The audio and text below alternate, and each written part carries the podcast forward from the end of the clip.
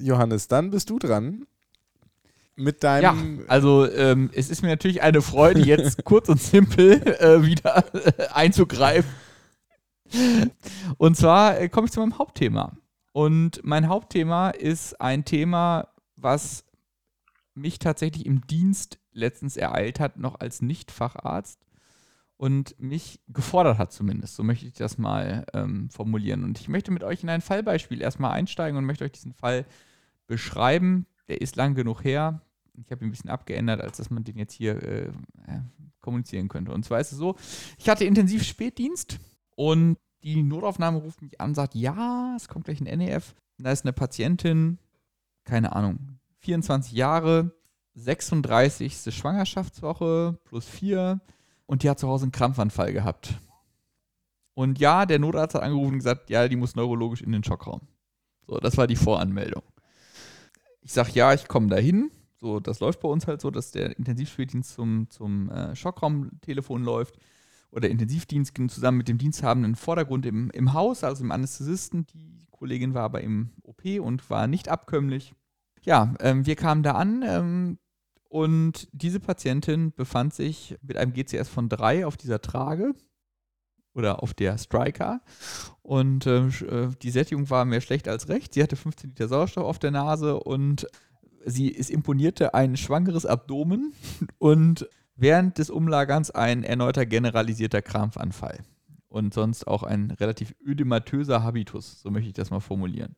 Zufälligerweise war es dann so, um in dieses Fallbeispiel einzusteigen, ähm, ich, ich sehe hier schon ähm, über die, die, mir zugeschalteten anderen Studios sozusagen äh, nicken, wissendes Nicken, aber ähm, es war dann so, dass äh, glücklicherweise ich mit der diensthabenden Kollegin im OP-Bereich vorher telefoniert hatte und ähm, die gynäkologische Oberärztin, die sowieso im Haus gerade war, auch dazu kam und gleich sagte, ja, wir müssen dieses äh, Kind jetzt auf jeden Fall zur Welt bringen. Dem sind wir dann relativ schnell nachgekommen. Und das war auch das Einzige, was diese Frau gerettet hat, was das Kind gerettet hat. Und am Ende ist für alle gut ausgegangen. Was ist die Moral von der Geschichte oder um was für ein Krankheitsbild? Hast du der GCS3-Dame eine Spinale gemacht? Natürlich. Wie sich das gehört.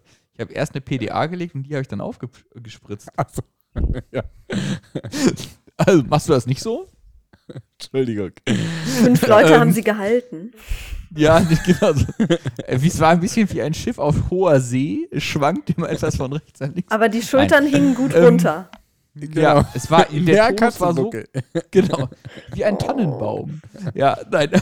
Ähm, also ihr wisst sicherlich, worauf ich hinaus möchte und jeder, der äh, in einem Anästhesiehaus mit einer größeren Geburtshilfe arbeitet, so wie bei uns, der hat das sicherlich schon mal gesehen oder also ich habe es erfolgreich zumindest fast fünf Jahre vermieden, es zu sehen, aber dann war es doch relativ eindrucksvoll oder aber die geringeren Ausprägungen um der Erkrankung, um die es hier geht, die habe ich natürlich vorher schon gesehen. Und äh, wie ihr unschwer raten könnt, geht es um die Präeklampsie, Eklampsie und am Ende um das HELP-Syndrom. Und die Moral von der Geschichte ist, es kann geburtshilflich gerade relativ schnell, relativ eng werden dann ist rasches Handeln gefragt, um Mutter und Kind zu retten. Da ist diesen Diskussion an der falschen Stelle. Also ich habe, das ist ein relativ komplexes Thema, um das Ganze auch einzuteilen, habe ich mal versucht, das hier so ein bisschen aufzudröseln zu der Einteilung der schwangerschaftsinduzierten Hypertonien. Eine schwangerschaftsinduzierte Hypertonie ist definiert, wenn der Blutdruck erstmalig im Rahmen der Schwangerschaft bei der Schwangeren größer als 140 zu 90 mm Quecksilber gemessen wird. Als schwer, wenn er größer als 160 mm Quecksilbersäure systolisch gemessen wird. Und dann ist das Risiko für eine Präeklampsie immerhin 25 Prozent. Zusätzlich gibt es die Gestationsproteinurie. Die ist definiert als eine in der Schwangerschaft neu aufgetretene Proteinurie von mehr als 300 Milligramm Protein pro Tag oder ein Protein-Kreatinin-Ratio von mehr als 30 Millimol pro Liter. Das ist übrigens jetzt, ich mache Konkurrenz den Jungs von Innere Werte, dass ich hier solche komplizierten Dinge wie Protein-Kreatinin-Quotienten sozusagen aufdrösel. Ähm, wenn das vor der 20. Schwangerschaftswoche auftritt, spricht das eher dafür, dass es schon eine vorbestehende Nierenerkrankung gibt und es jetzt nichts damit zu tun hat, dass äh, eben eine Präeklampsie oder so etwas besteht.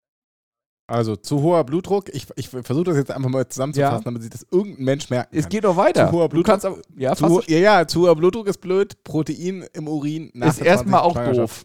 Genau. Ist erstmal auch doof. Genau. Okay. Dann gibt es die Präeklampsie. Die ist definiert als die Hypertonie, also größer als 194 zu 90 und plus Proteinurie oder die Hypertonie plus pathologische Präeklampsie-Labormarker. Da gibt es ganz, ganz viele, ganz, ganz komplizierte Namen, die ich, bevor ich mich mit dem Thema beschäftigt habe, noch nie gehört habe in meinem Leben, weshalb ich die hier auch rauslasse, weil garantiert nur irgendwelche speziellen Geburtshelfer sich damit weiter beschäftigen. Also, Hypertonie plus Proteinurie oder die Hypertonie plus irgendwelche Labormerker sind die Präeklampsie. Dann gibt es die schwere Präeklampsie. Ein oder mehrere Kriterien. Blutdruck, großer 160 zu 90. Neurologische Störungen, zum Beispiel Sehstörungen, Übelkeit, Erbrechen, Kopfschmerzen, Leberfunktionsstörungen, sprich Oberbauchschmerzen, Transaminasenanstieg oder hämatologische Störungen, Thrombus kleiner 100.000 oder Hämolysezeichen, Nierenfunktionsstörungen, Krea größer 1,1 ist da definiert oder die Oligurie, respiratorische Störungen wie zum Beispiel Lungenödem oder intrauterine Wachstumsretardierung, schwere Präeklampsie. Ja, eins oder mehrere dieser Kriterien. Dann gibt es die Eklampsie, die umfasst das alles, plus häufig noch Krampfanfälle dazu. Und dann gibt es das HELP-Syndrom. Das ist eine lebensbedrohliche Komplikation der Präeklampsie, kombiniert aus Hämolyse, Transaminasenanstieg und Thrombozytopenie. Ne? HELP, englische Form für Hemolysis, Elevated Liver Enzymes und Low Platelet Counts. Das ist die Abkürzung. Und 10 bis 20 Prozent der Patienten mit einer Präeklampsie entwickeln im Verlauf ein HELP-Syndrom. Insgesamt gibt es hypertensive Erkrankungen in 6 bis 8 Prozent der Schwangerschaften. Also es ist gar nicht so selten, wie man vielleicht meint. Im Endeffekt aber circa ein Fünftel von Präeklampsie bis zum HELP-Syndrom sozusagen. Was kann man machen dagegen, wenn man die Eklampsie hat oder dieses HELP-Syndrom? Erstmal muss man ja irgendwie den Schwangerschaftshypertonus einstellen, weil das ist ja bekanntermaßen nicht gesund. Da geben wir normalerweise Alpha-Methyl-Dopa als antihypertensive Medikation. Sonst empfehlen die gynäkologischen Leitlinien hier Nifedipin und Off-Label-Use tatsächlich Urapidil, sprich Ebrantil. Wie gesagt, Off-Label. Und wenn diese Patienten einen Krampfanfall haben, dann geben wir normalerweise was, Torben, im Krampfanfall bei normalen Krampfanfällen? Als First-Line-Therapie? Ja, nicht bei der Präeklampsie oder Eklampsie, sondern bei dem normalerweise Krampfanfall. Was gibst du dem Patienten? Also präklinisch habe ich ja meistens nur. Er, er gibt ihnen ein Benzodiazepin. Wieder zusammen, genau. Genau. Ähm, ich, das war ein kleiner Aufmerksamkeitstest für Torben. ich, ich hab, war, war, gleich in der Prüfungssituation und dachte, wieder zusammen kann nicht die richtige Antwort sein. ähm, aber tatsächlich ist es, wäre es auch im Rahmen einer Eklampsie oder eines HELP-Syndroms die falsche Antwort, weil da gibt man den Patienten nämlich Magnesium tatsächlich und zwar relativ hoch dosiert. 4 bis 6 Gramm intravenös, also nicht Milligramm, Gramm tatsächlich. Was macht man, um die Dosierung zu überwachen? Weil die Anti, also die Magnesiumdosierung in diesen Dosierungen hat tatsächlich auch Nebenwirkungen. Zum Beispiel kann es zu einem Atemstillstand kommen.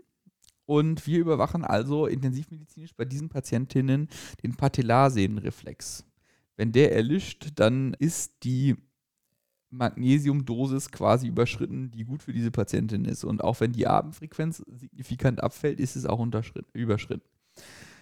Dann gibt es ein Antidot, was man diesen Patientinnen dann gibt. Und das hatte Torben vorhin schon, wer jetzt aufgepasst hat, im Rahmen des Journal Clubs hat das mitbekommen. Ähm, er sprach von einem Calcium-Magnesium-Gleichgewicht, glaube ich. Und man gibt diesen Patientinnen eben, wenn man die mit Magnesium überdosiert, halt Calciumgluconat im Erstangriff in der Regel erstmal 10%iges Calciumgluconat, davon eine Ampulle, sprich 10 Milliliter über drei Minuten. Und dann sollte sich das eigentlich wieder stabilisieren. Da gibt man in diesem Moment natürlich kein Magnesium weiter. Zweite Wahl im Rahmen der gynäkologischen Leitlinien der Eklampsie sind dann, also Krampfanfällen sind dann Diazepam, also das Benzodiazepin an dieser Stelle wieder oder tatsächlich Phenytoin. Patientinnen, ich habe es ich vorhin gesagt, schwere Eklampsie können auch ein Lungenödem entwickeln. Dann werden, bekommen diese Patientinnen off-label im Bereich der Schwangerschaft tatsächlich auch furosemiert, so wie man das kennt. Das ist aber ein Schleifendiuretikum, was im Rahmen der Schwangerschaft eigentlich nicht empfohlen wird. Und man kann diesen Patientinnen auch Nitrate geben, sprich Nitroglycerin zur Vorlastsenkung. Was man immer sich klar machen muss, die einzige kausale Therapie der Eklampsie ist die Entbindung egal was man macht. Ja, also man kann die Symptome therapieren, aber kurativ behandeln kann man es nur im Rahmen, wenn man das Kind holt. Das hat mit der Pathogenese zu tun. Das hat was mit der mit Plazentastörungs- und Trophoplasteninvasion ins mütterliche Blut und so weiter zu tun. Ist extrem komplex und so richtig habe ich den Eindruck, weiß man es auch immer noch nicht, woran es eigentlich liegt. Aber das ist der Grund, warum eigentlich nur die Entbindung wirklich hilft. Prinzipiell kann es sein, also kann man eine normale vaginale Geburt ähm, bei einer gut eingestellten Grunderkrankung machen. Aber dafür muss man wirklich sicher sein, dass zum Beispiel der Blutdruck gut eingestellt ist, weil man sonst ja auch ein erhö deutlich erhöhtes Risiko für Hirnblutungen hat äh, bei diesen Patienten. Ähm, das ist auch der Grund, wenn man diese Patientin notfallmäßig entbinden muss, so wie es in meinem Fallbeispiel nachher der Fall war. Ich habe natürlich keine Spinalanästhesie gestochen und ich habe auch keinen PDK gelegt und den dann aufgeschrieben, sondern wir haben eine äh, Notsektion gemacht, wir haben eine RSI gemacht und das ist die einzige Indikation, dieses Krankheitsbild, wo man dem Patienten, Facharztwissen Torben, aufpassen jetzt bitte, ähm, für die Einleitung ein Opiat zur äh, Notsektion gibt, um eben krisenhafte Blutdruckspitzen zu vermeiden im Rahmen der Intubation, weil diese Patienten ein signifikantes Risiko für Hirnblutungen haben. Okay. Zusätzlich muss man, muss man immer sozusagen äh, aware sein dafür, dass diese Patienten ein erhöhtes Risiko für Uterusatoninen haben, also erhöhte Nachblutungsgefahr. Diese Patienten soll, Patientinnen sollten natürlich äh, postoperativ gegebenenfalls, so sagt es die Leitlinie, ich denke, in den meisten Häusern wird es der Fall sein, dass sie intensivmedizinisch überwacht werden nach der Entbindung. Wichtig ist auch hier die antihypertensive Medikation fortzuführen. Sollte der Blutdruck auch postpartal noch größer als 150 zu 90 mm Hg sein, wird IV-Medikation empfohlen, auch gerne kurzwirksame Medikation. Ob man da jetzt äh, Nepresol zum Beispiel nimmt oder Ibrantil, das ist nach Entbindung beides möglich. Empfohlen wird ab dem vierten postpartalen Tag dann die Medikation anzupassen, also sprich die Antihypertensiva zu reduzieren. Ist es im Vorfall zu äh, Krampfanfällen gekommen, sollte die antikonvulsive Therapie bis 48 Stunden nach der Geburt noch fortgeführt werden und tatsächlich auch hier weiterhin mit hohen Magnesiumdosierungen und da empfiehlt die Leitlinie 1 Gramm Magnesium pro Stunde. Wow. Also 24 Gramm Magnesium über 24 Stunden. Und natürlich mit entsprechender klinischer Überwachung. Das heißt, diese Patientinnen sind relativ arbeitsintensiv, weil man muss gefühlt mindestens alle Stunde vorbeigehen und gucken, ob die noch einen Patellarsehnenreflex haben. Okay, also. Bevor, bevor das Pulsoxy alarmiert, weil sie keine Luft mehr holen, sollte einem das auffallen. Also, zusammengefasst ist, Kind muss raus. Äh, so. Ja, genau. Es kommt ein bisschen drauf an also du hast recht, die einzige kausale Therapie ist die Entbindung. Aber man versucht natürlich, wenn die Schwangerschaft vor der 34. Woche ist, das möglichst lange medikamentös äh, herauszuzögern. Wenn du natürlich ein, also ein manifestes HELP-Syndrom hast oder eine schwere Eklampsie mit Krampfen, mit, mit Thrombos, die fallen, was weiß ich, dann kannst du es ja nicht, da musst du es ja holen. Aber sonst versuchst du natürlich eine Lungenreifung irgendwo zu induzieren und dieses Kind irgendwie über die 34. Woche zu bekommen. Ne? Mhm. Und was mir auch noch wichtig ist, an dieser Stelle zu sagen, auch postpartal kann man noch eine Eklampsie und ein HELP entwickeln. Also es ist jetzt nicht so, dass das einfach durch ist, sondern man muss auch daran denken, wenn die Laborwerte sich äh, postpartal entsprechend verändern, sprich die Thrombos fallen, die Leberwerte ansteigen, eine Patientin über äh, Oberbauchschmerzen zum Beispiel beklagt, dann kann sie auch postpartal noch eine Eklampsie haben. Das ist laut Literatur ungefähr ein Drittel der Fälle sogar. Sprich 31 Prozent. Okay. Das spannend. ist wirklich, ja, Torben, wir haben das sogar schon gesehen, also du wahrscheinlich auch. Also das ist nicht so selten. Ja, und dann ist auch sowieso dieses HELP-Syndrom und diese Eklampsie, er meint ich schon, ich schmeiße das immer durcheinander, weil es einfach so klar nicht getrennt ist es ist einfach scheiße. Es kann alles machen. Es kann am Ende bis zu einer disseminierten Gerinnungssituation führen, wo man dann ähm, Thrombozyten substituieren muss, wo man FFPs substituieren muss, wenn das Fibrinogen entsprechend niedrig ist.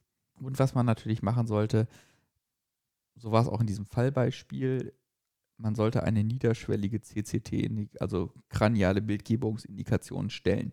Ja, bei den neurologischen Störungen. Warum? Weil immer das Risiko der ICB halt im Raum steht.